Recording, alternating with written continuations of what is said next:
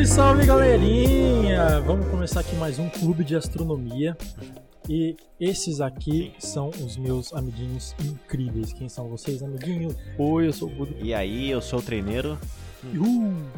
É, e vocês imaginam que já saibam, porque eu sou o mais chatão daqui. É, eu sou o Gal, pra quem não conhece, é uma criatura noturna e twitteira. Inclusive, falando de Twitter, esses dias eu tava mexendo lá na minha timeline né? e eu vi que uma das nossas ouvintes falou que gosta de como a gente explica a astronomia porque ela não entende muito bem a física. Pensando nisso, a gente vai fazer agora um episódio do básico da astronomia. Então, o que você Bom precisa demais. realmente saber de, você precisa realmente saber de física para saber astronomia, para curtir de astronomia? Bom, a gente vai dar o nosso jeito aqui e espero que você saia daqui aprendendo bastante, vai ser muito da hora. Bora lá.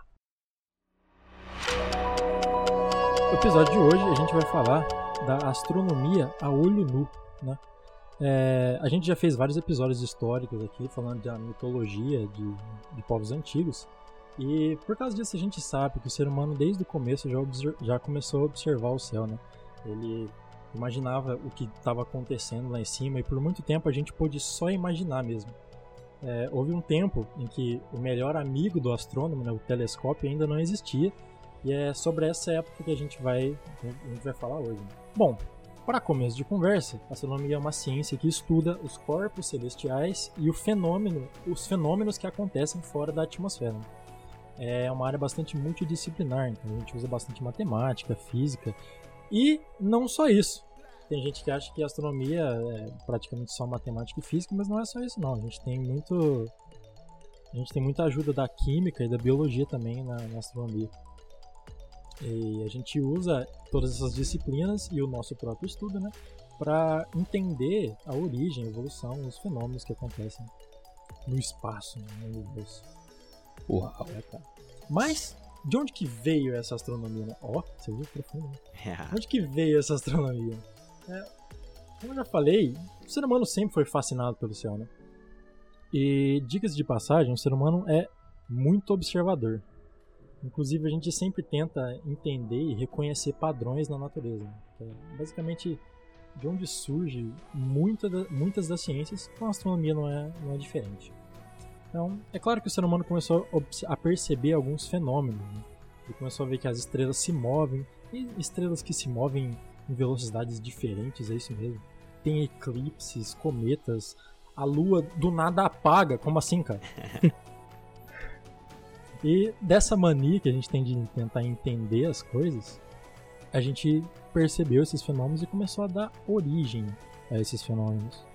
É, no início dos tempos, assim, a gente começou a dar mais origens místicas é, a esses acontecimentos. Aí nasceu o que seria uma mistura de o que a gente conhece hoje como astrologia e astronomia. Então, no começo, a astrologia e a astronomia era meio que uma forma única de conhecimento, era mais ou menos a mesma coisa. Inclusive, não sei se vocês sabem, mas a palavra desastre pensa bem nas palavras que formam desastre. Des, né, de ser Sim. contrário a alguma coisa, astre ou astro, desastro, é um acontecimento que contraria a vontade dos Uau. astros, olha só. Olha só, sabia dessa não. É, mano. Inclusive, já que a gente tá falando de palavras, a astrologia, apesar de não ser uma ciência, ela literalmente significa o estudo do céu, o estudo dos astros, né? Enquanto que astronomia tá mais pra lei ou regra dos astros. Os caras roubaram o nosso nome, mano. Parece Ah. o Twitter. o Twitter do Caifisk. Então, mano, para quem não sabe, o nosso Twitter é arroba caifisk1. Roubaram o nosso caifis, a gente teve que colocar um 1 no final. A mesma coisa é astrologia. A gente estuda o céu, então deveria ser astrologia, né? Mas Sim. não, os caras roubaram o nosso nome. Astrologia 1. Astrologia 1, é isso. Inclusive, por que, que astrologia não é ciência e astronomia é? Uh, rapaz, daí é um podcast. Tá muito profundo hoje, mano. Uhum. É, Mas é, a gente já fez até um debate no, no- nas reuniões presenciais É do verdade. Caifisk sobre isso, né?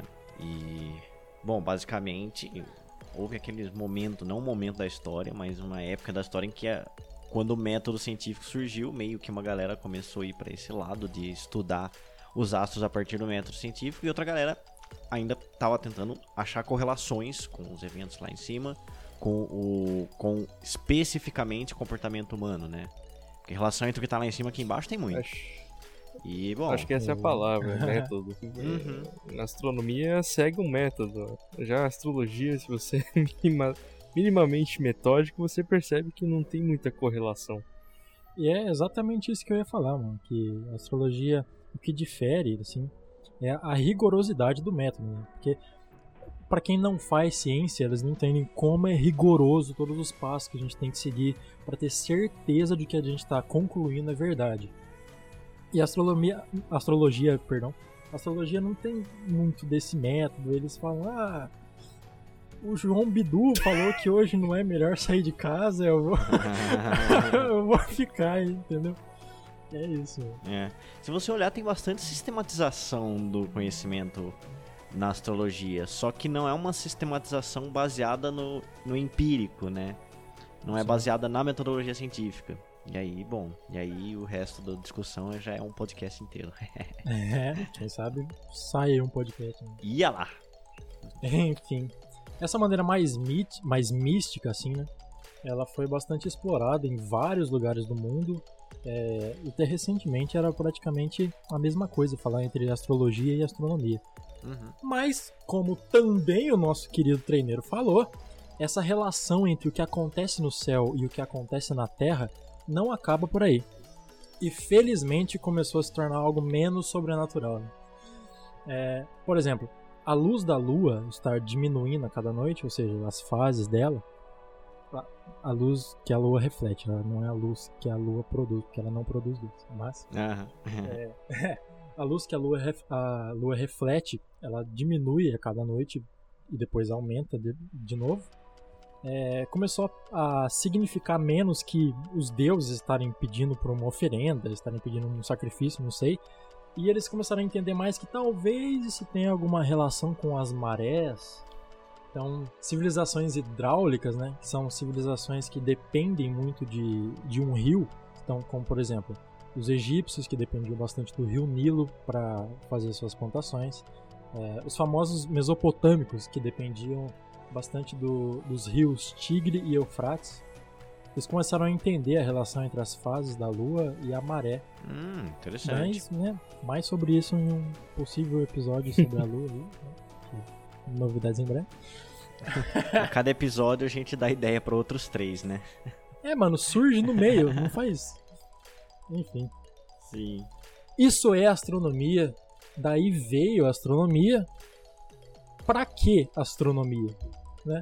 Por que, que hoje a gente deveria estudar astronomia? Ah, legal, mas eu entendo. Antes eles precisavam da astronomia para plantar e para navegar, mas hoje a gente tem computadores. Por que a gente precisa de astronomia? Por que, que a gente devia investir em astronomia? O que, que vocês acham? Que legal. Não, é, é. Sim. Não, não vou falar que tá errado. Sim, sim, porque produz imagens bonitas. É outro ponto importantíssimo. Ah, sim. Mas é claro que a- a- o universo é um grande laboratório de física e científico de forma geral.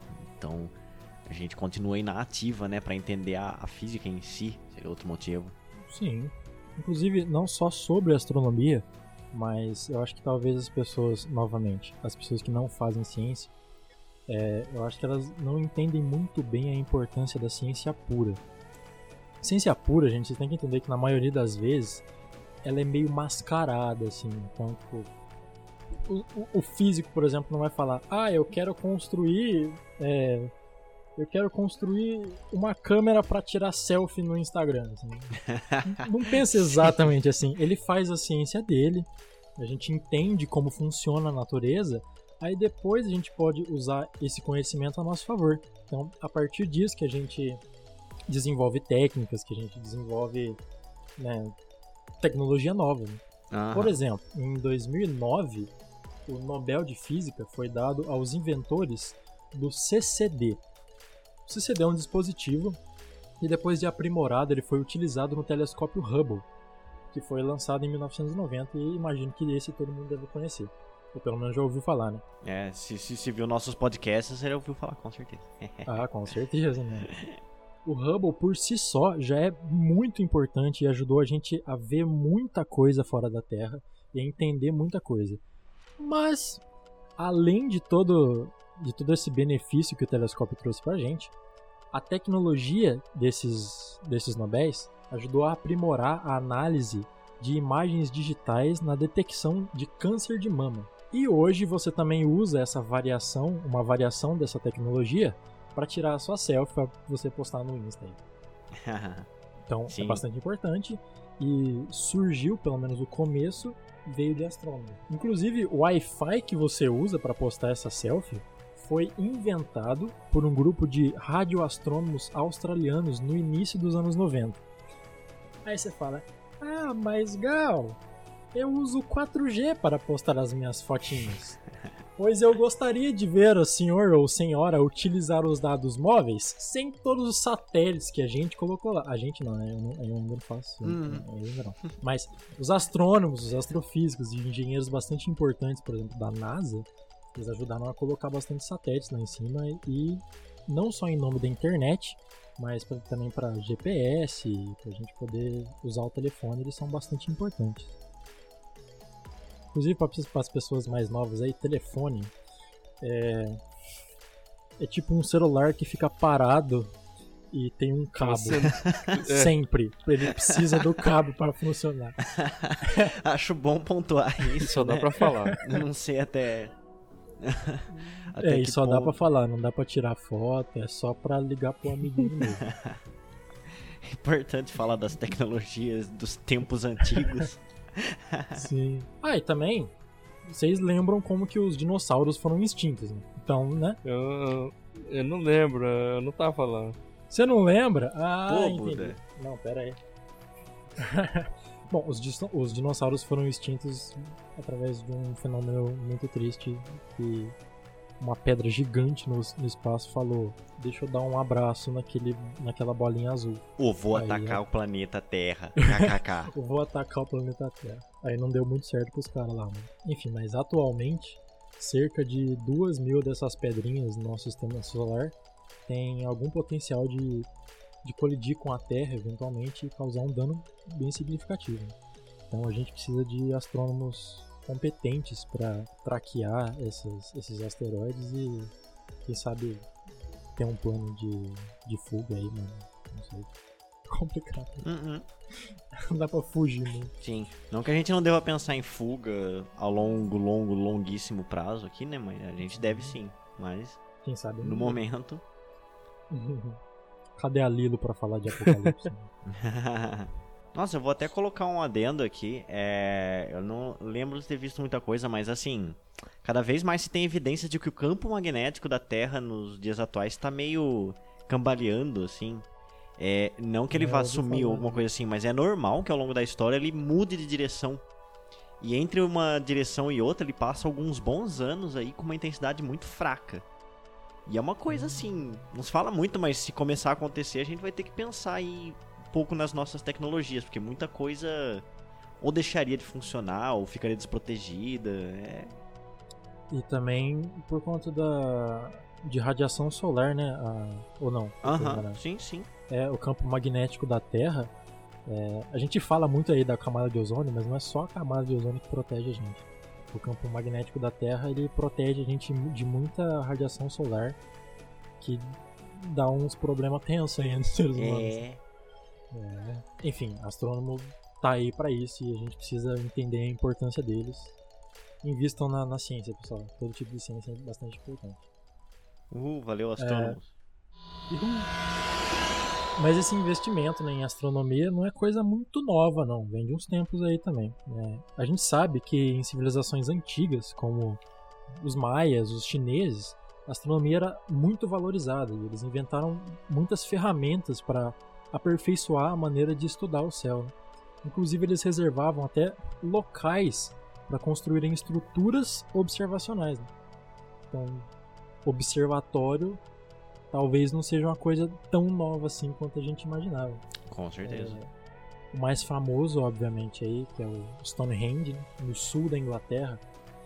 No seu Windows aí, certamente deve ter um papel de parede dele. É, tem um monte de graminha assim, aí umas pedras muito loucas, tudo redondinho assim. Né? Nossa, mas a gente tá fazendo pra, pra, pra galera que usa o Windows XP ainda, tá fazendo episódio pra. é. Você acabou de explicar o que é o telefone pra galera, agora fala, faz uma referência ao Windows XP, cara. é, enfim, mas o Stonehenge eu acho que todo mundo conhece no sul da Inglaterra lá. Né? Sim. Acho que quem conhece telefone conhece isso. é, então. Mas procurem aí na internet se vocês quiserem. Inclusive, vocês sabiam que tem um Stonehenge brasileiro, mano? Como é que é isso no Acre, aí? É, cara, no Acre tem uma estrutura bastante parecida com o sul da Inglaterra. Assim, nada contra, mas é meio low budget, né? Mas. Foi aquele rapaz da estátua que fez? É, aquele lá, né? aquele lá. Enfim, outro, outros. outros conhecidos aí também. Quer dizer, outros menos conhecidos, mas que vale a pena ser lembrado.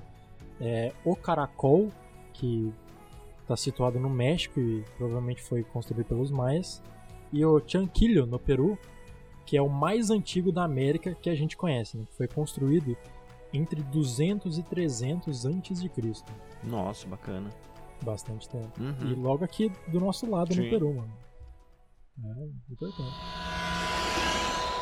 Você percebe o tempo passar? Eu acho que você percebe o tempo passar assim. Não sei vocês, mas eu não vejo o tempo passando assim e eu não paro para ver assim qual fase da lua a gente tá, que horário que o sol tá se pondo. A gente não presta atenção o, nisso hoje. O tempo tem passado mais devagar esse último ano aí. é, então. Mas acho que é por motivos mais sociológicos Enfim, não querendo ser o Mr. Óbvio, mas o tempo passa. Não para. E com o tempo. o tempo não para também, inclusive. E com o tempo passando, a gente vai descobrindo ciclos e fenômenos cíclicos. E... Ah, inclusive, já que a gente vai falar sobre tempo, uma curiosidade: quanto tempo dura um segundo? Você sabe? Uh, rapaz. Uh... Trocentos uh... e não sei quantos ciclos do, do elemento césio lá, de uma certa transição hum. de energias. Eu não é, sei se ainda é assim hoje, hoje, mas. Sim, é, sim. Hoje é dessa ah. maneira, mas a, até meados da década de 50, a unidade básica de tempo, né, que é o segundo, era definida pela astronomia. Um segundo de tempo correspondia a uma das, 800, das 86.400 partes do dia. Então, se você pega um dia inteiro, divide ele em partes iguais de 86.400 86 vezes, uma dessas partes dura um segundo. Ah. Isso é, isso é muito arbitrário, né, cara? Porque. Primeiro que o dia não dura realmente 24 horas, ele dura um pouquinho menos. E também, se eu não me engano, é, as horas do dia variam, podem variar. Inclusive por efeitos relativísticos, se eu não estou me enganando. Eu não duvido. Que a relatividade causa é. vários desvios, assim, do, sim, sim. desse comportamento regular que a gente vê nos, nos planetas quando eles estão bem longe uns do outro. Então, um segundo é muito arbitrário para a gente definir desse jeito, dividindo o dia em várias partes. Então, como o treineiro falou, a gente precisava de uma maneira mais mais empírica, não sei como falar, mais correta de, de definir o segundo. Então, o, o segundo é o tempo gasto por 9 bilhões e mais um tanto de ciclos de uma transição eletrônica no átomo de Césio.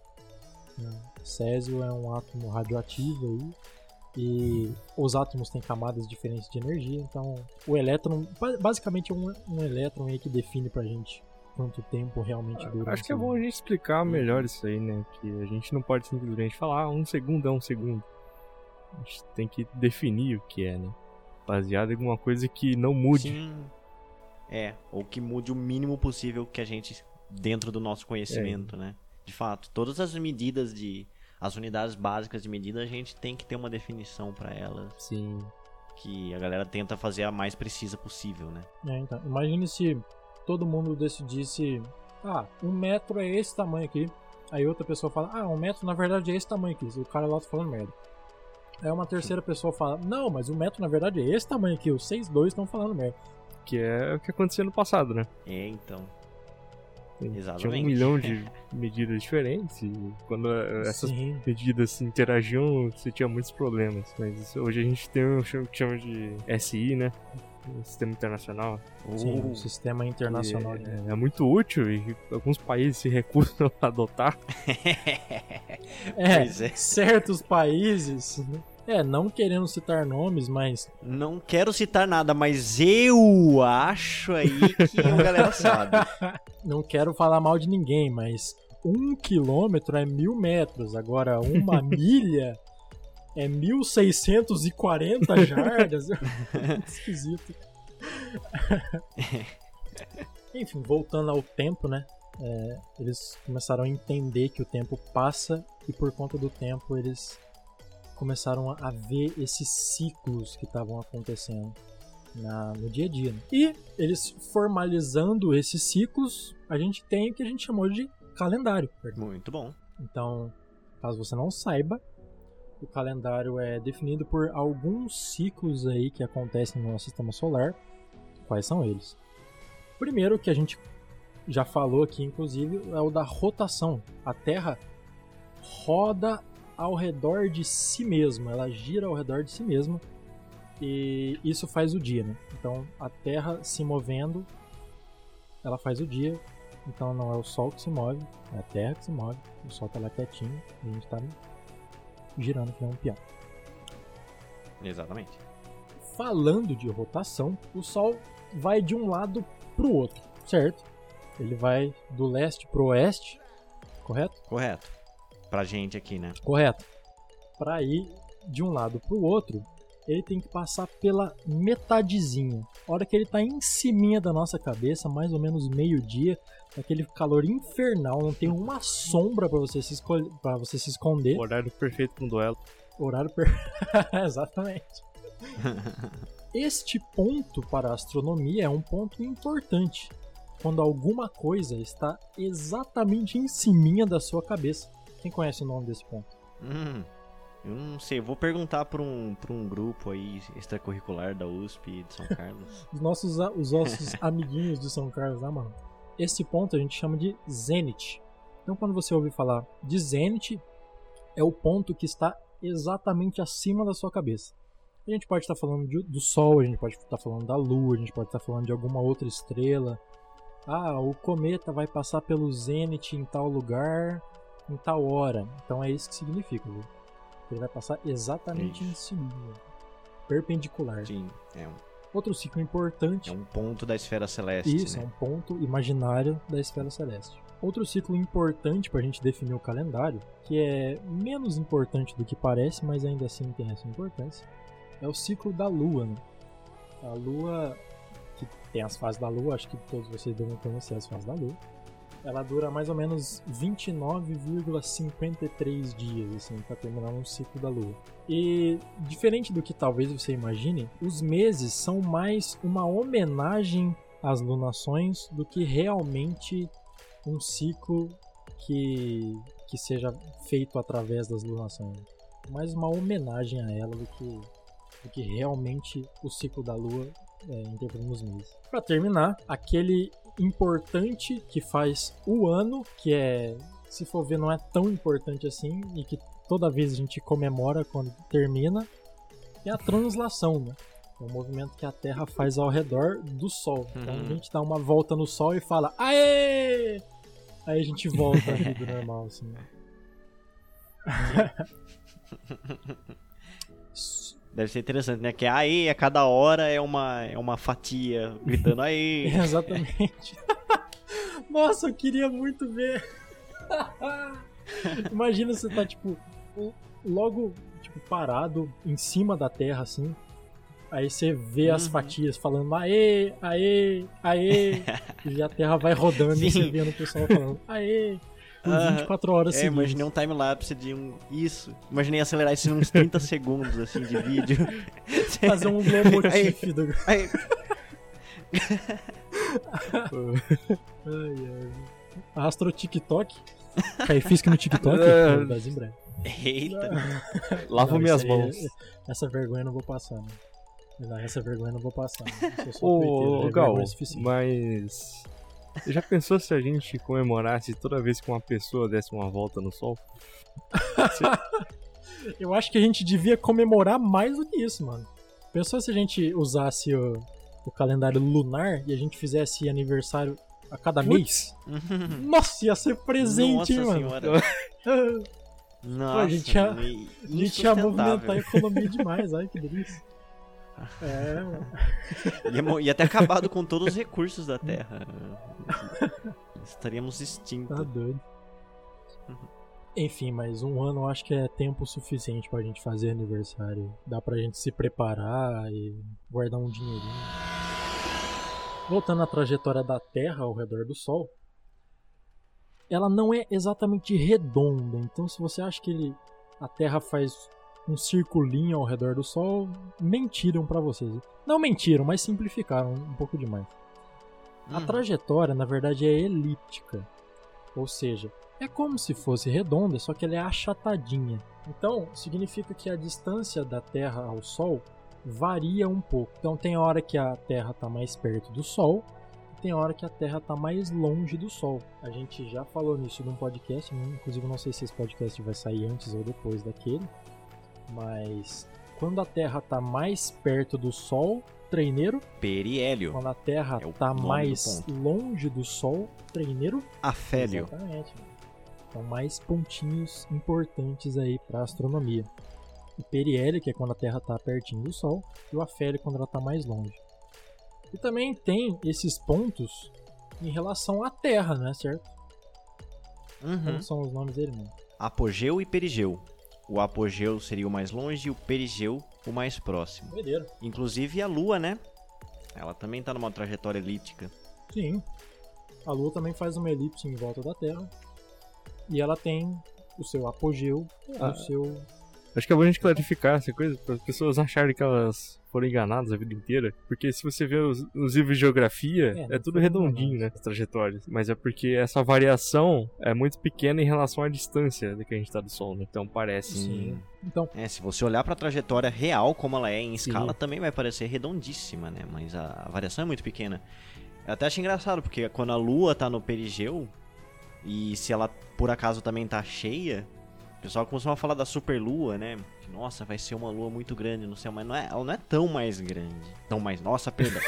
ela não é tão maior. o É espanhol podcast- ainda é tá. podcast. A alma do espanhol ainda é tá. podcast de astronomia, não é de português, pode ficar tranquilo. É, então. Posso falar tudo errado. Não, então, é.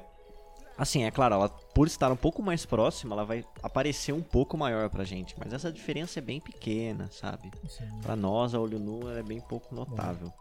não é que mentiram pra você, gente, é que eles fizeram uma aproximação, porque tem coisas que não vale muito a pena falar. assim. Não que seja Exatamente. importante saber algumas coisas pra fazer o vestibular, mas a gente dá uma aproximadinha nelas em algumas delas.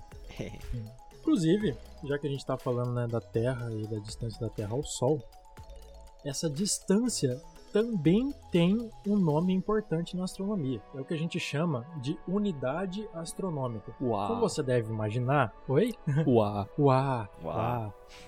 Como você deve imaginar, quando a gente está tratando do espaço, do universo, as coisas são muito distantes, assim. Então, se a gente for usar quilômetro, principalmente se a gente for usar jarda, essas coisas esquisitas, vai ser muito número, é, é muito número.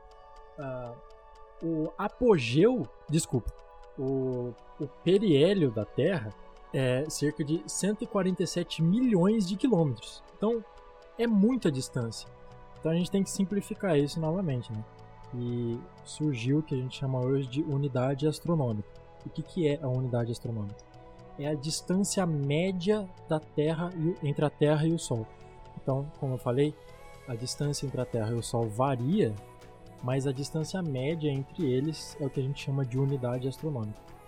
Então, se você falar, se você ouvir em algum lugar aí, ah, porque daqui até Júpiter são tantas unidades astronômicas. Significa que a distância média da Terra ao Sol vezes um tanto de um certo número. Vai ser a distância. Como você deve imaginar, demora cerca de 365 dias para a gente dar essa volta ao redor do Sol. Mas não é um número inteiro, é um número quebrado, que a gente chama.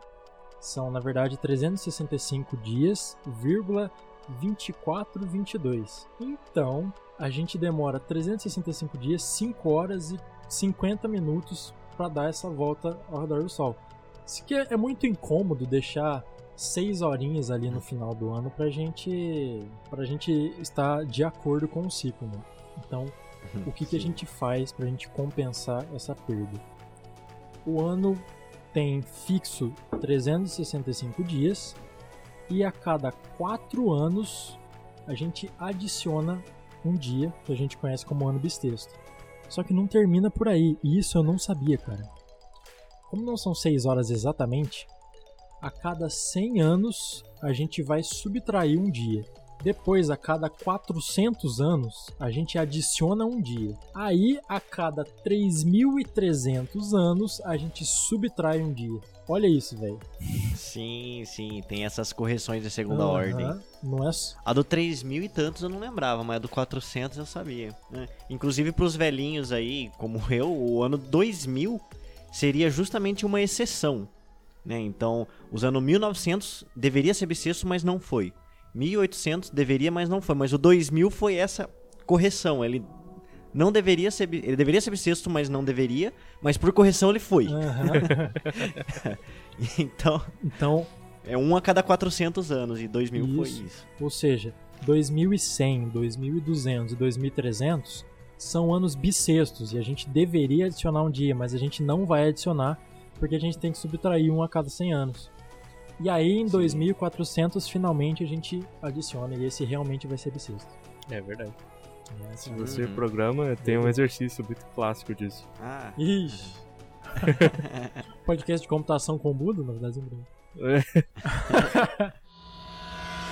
Uma curiosidade também, se vocês repararem, eu não falei sobre a origem da semana. Eu falei do dia, eu falei do mês, que é mais ou menos uma homenagem, só que eu não falei da semana. Então, por que, que a gente divide o mês é, em uma semana? A cada sete dias a gente fala que é uma semana. O que, que é isso aí? Na verdade, isso aí é mais uma homenagem né, é, aos tempos antigos. Cada dia da semana é uma homenagem a um astro que a gente consegue perceber no nosso sistema solar. Vocês estão ligados quais são esses sete, né? Uhum, uhum. Então, do nosso sistema solar, a gente consegue ver a olho nu obviamente o Sol, né, que ele é meio grande, a Lua, Marte, Mercúrio, Júpiter, Vênus e Saturno. São esses os, os astros do nosso sistema solar que a gente consegue perceber a olho nu. A língua portuguesa presta mais uma homenagem às comemorações da Páscoa. Mas outras línguas como o espanhol, o francês, o inglês e o alemão, eles homenageiam os astros em latim, os dias da semana ficam Solis, Lunae, Martes, Mercury, Joves, Veneres e Saturno. Inclusive, no começo do podcast eu falei que alguns astros se moviam mais rápido que as estrelas normais. E esses astros que se movem um pouco mais rápido, que historicamente ficaram conhecidos como astros errantes, eles são planetas do nosso sistema solar. Inclusive a terceira, o terceiro corpo mais brilhante do nosso céu, depois do Sol e da Lua, é Vênus. É muito interessante. Uau. Uhum. Tem um. Sim, Vênus é Tem um rolê que Vênus brilhante. emite mais luz do que recebe, né? Olha, você hum. me pegou mesmo. Como é que é Por isso? Por questão de reações químicas que tem na superfície, é... Hum. ela é mais brilhante que o comum, né? Isso é, isso é perceptível, de fato. Interessante. Ah, sim, porque que é brilhante pra caramba, isso, sem dúvida. Nossa. Véi, eu não sei se é isso, mas. Interessante. Eu não sei se é isso, mas na minha cabeça vem alguma coisa com a densidade da atmosfera. É. Que talvez ela. É, ela, é talvez ela deva, tipo, refletir mais do que ela refrata por causa da densidade, uma coisa assim. Né? Muito provavelmente, a densidade de, da atmosfera de Júpiter é, é bem complicadona, né? Uhum, ela é toda esquisitinha. Vênus, Vênus. Ah, desculpa, Vênus. Eu, eu não entendo nada de química, então eu não vou. É, então, eu também não, tenho nada, certeza, mas eu acho que é alguma coisa assim. Enfim, também por causa da atmosfera de Vênus, Vênus é o segundo planeta mais próximo do Sol. E a gente imaginaria que o planeta que tem a temperatura mais elevada seria Mercúrio, né? Que é o mais próximo. Mas não é. É Vênus por causa dessa atmosfera densa que eu falei. E também ela é cheia de enxofre e gás carbônico. Vocês conseguem perceber Sim. algum problema nesses elementos aí, mano? Não é só porque a gente tá numa zona bonitinha pra, pra viver aqui na Terra que o aquecimento global não, não pode causar um, um probleminha aí pra nós. E o Vênus é o próprio exemplo disso. Então fiquem espertos. Uh-uh. E vistam na ciência, né? Porque se tem um jeito de a gente corrigir isso, certamente é com a ciência. né? Consciência. Hã? Consciência, mano. Hum. Você gostou, mano? Eu fiz de Poético. propósito. hein? Na verdade eu não fiz não, mas eu fingi que eu fiz. mas essa translação aí que a gente tava falando, que faz o ano, ela. Não sei se vocês sabem, mas ela deu um trabalho aí, viu? Esse negócio de a Terra que gira em torno do Sol deu um trabalhinho com o pessoal aí. E Hum. Hoje em dia, a gente sabe, a gente tem provas concretas de que a Terra que, que gira em torno do Sol e não o contrário. Mas outrora pensávamos diferente. né? O combinado era outro. E a gente. a gente dá muito crédito né, Nicolau Copérnico, ao cara que, que trouxe o heliocentrismo pra gente, né, que estabeleceu melhor o heliocentrismo mas definitivamente não foi só ele. E inclusive, até antes de Cristo, um cara chamado Aristarco de Samos já previa que na verdade é o Sol que é o centro do nosso sistema solar e não a Terra.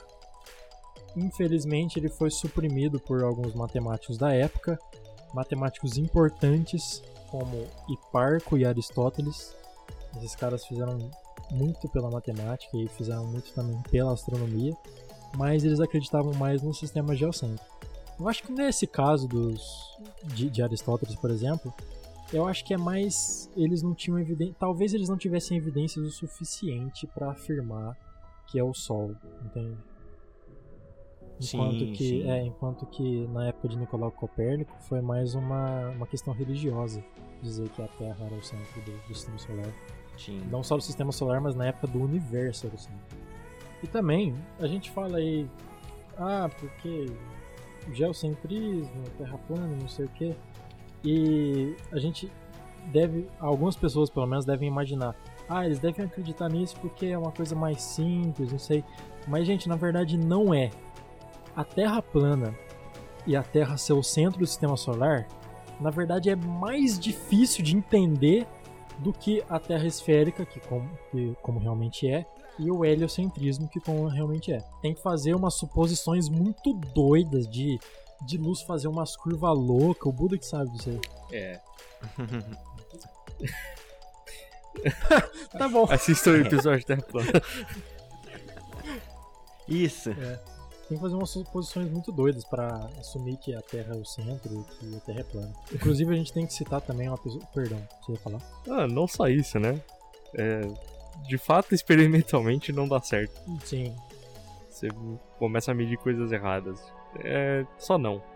só, só não é, tipo. Procure, procure o modelo de Ptolomeu Sim. do sistema solar. Sim. É. É, É. se, se eu não me engano, como que era? É, era a Terra era o, era o centro, aí girava em torno da Terra, se eu não me O engano, Sol. a Lua e o Sol girava em torno da Lua. Não era alguma coisa assim? Aí tinha coisas girando em torno de coisas que giravam em torno de coisas e a Terra tava no Sim, meio. muito É, complexo. não, E, e assim, matematicamente não tá errado, mas tá no referencial da Terra, né? Tipo, ele Uhum. fez as coisas pensando que aqui é o referencial, tipo, então ele ele se colocou parado e começou a fazer as coisas Acho- girando, né? De entender como Acho que outra coisa, funcionava. outra coisa importante de pontuar, né? Nessa época as pessoas já mapeavam a trajetória de planetas. E de fato, se você Sim. tenta mapear Sim. isso da Terra, é um negócio muito estranho. E esses Muitas modelos, vezes, esses modelos bizarros surgem de você tentar casar o fato da Terra estar no meio e dos planetas estarem fazendo esses movimentos loucos. Uhum. E nesse ponto realmente tá certo, mas é uma maneira muito Mas é o referencial errado. é uma, é uma maneira meio equivocada de entender o sistema solar. Sim. É, na verdade, assim, né? Esses círculos secundários que ele colocava era um jeito que ajustava mais ou menos os dados. Só que era assim. é, quanto mais precisão você tinha, mais você via que o círculo que se pensava não resolvia. E tentavam colocar ainda mais círculos pra fitar. E aí é o que o pessoal chama hoje de overfitting, né? Se você começar a colocar muito parâmetro, você consegue ajustar qualquer modelo a qualquer coisa. então, basicamente isso. Se colocasse infinitos círculos, eu tenho certeza que você conseguiria explicar tudo que acontece aí com esse modelo de Ptolomeu. Só que vai ter alguma coisa errada aí, né? Se você precisou de tantos É. círculos. É, vem toda essa coisa, né? Você se mata pra fazer um modelo muito maluco que explica uma coisa, mas que quando você tenta explicar qualquer outro fenômeno, ele quebra. Então. É, é isso, né? Você tem que achar um modelo mais simples que explica mais coisas possível. Sim, E, exatamente. Pasmem, apesar da gente ver no horizonte e achar que a Terra é plana, o modelo mais simples realmente é o que a gente tem hoje. Que, que explica a gravidade de uma maneira satisfatória, que explica os movimentos dos planetas de uma maneira satisfatória. Enfim, Muito bom, exatamente. e felizmente muitos cientistas eles bateram muito nessa tecla do heliocentrismo e hoje a gente conhece a verdade de como, de como acontece. Inclusive um cientista que muitas pessoas talvez não conheçam é um cara chamado Giordano Bruno, que ele foi queimado vivo em 1600 defendendo o que ele acreditava no heliocentrismo, né? que ele foi pego na Inquisição e infelizmente deu sua vida pelo que acreditava. Então, Jordano Uhum. Bruno, para vocês que não conhecem, é um cara bastante importante. E hora ou outra a gente infelizmente deixa deixa de deixa passar uns caras desses.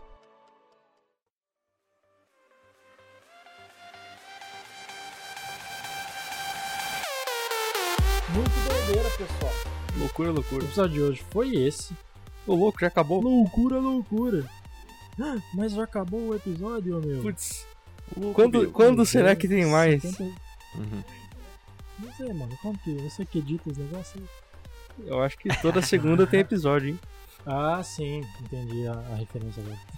Toda segunda tem episódio. Agora em 2021 a gente chegou a todo vapor. E a gente vai dar o nosso máximo para conseguir postar toda semana. Então, pessoal, compartilhem com seus amiguinhos aí.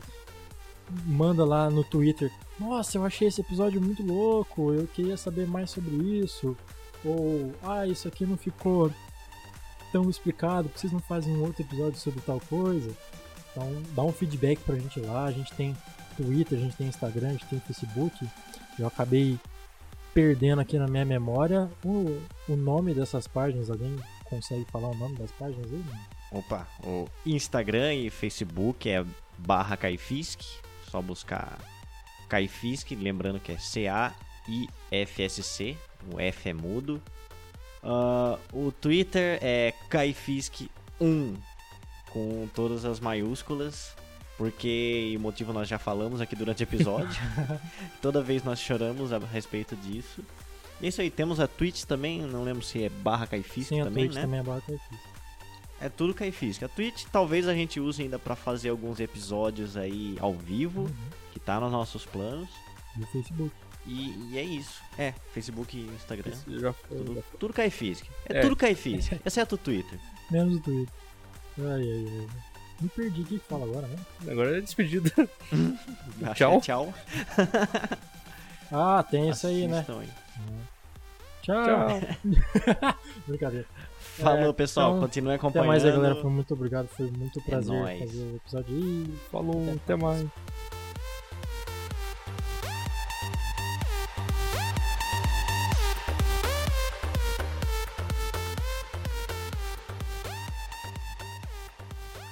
Vênus é o segundo planeta mais próximo do Sol, mas ele não é o que tem a temperatura mais elevada. Falei errado. É, Não, não. Pera, pera. É, falei Ah, errado, sim. falei errado. Saco. Vênus. É a pura barriga, senhor, É, verdade. então. Peraí que eu esqueci o que eu ia falar, mano. É, De é mano, sempre. é que... O... bastidores. Olha os bastidores aí. É... Mano, o que eu ia falar? Ah, sim. Pode continuar.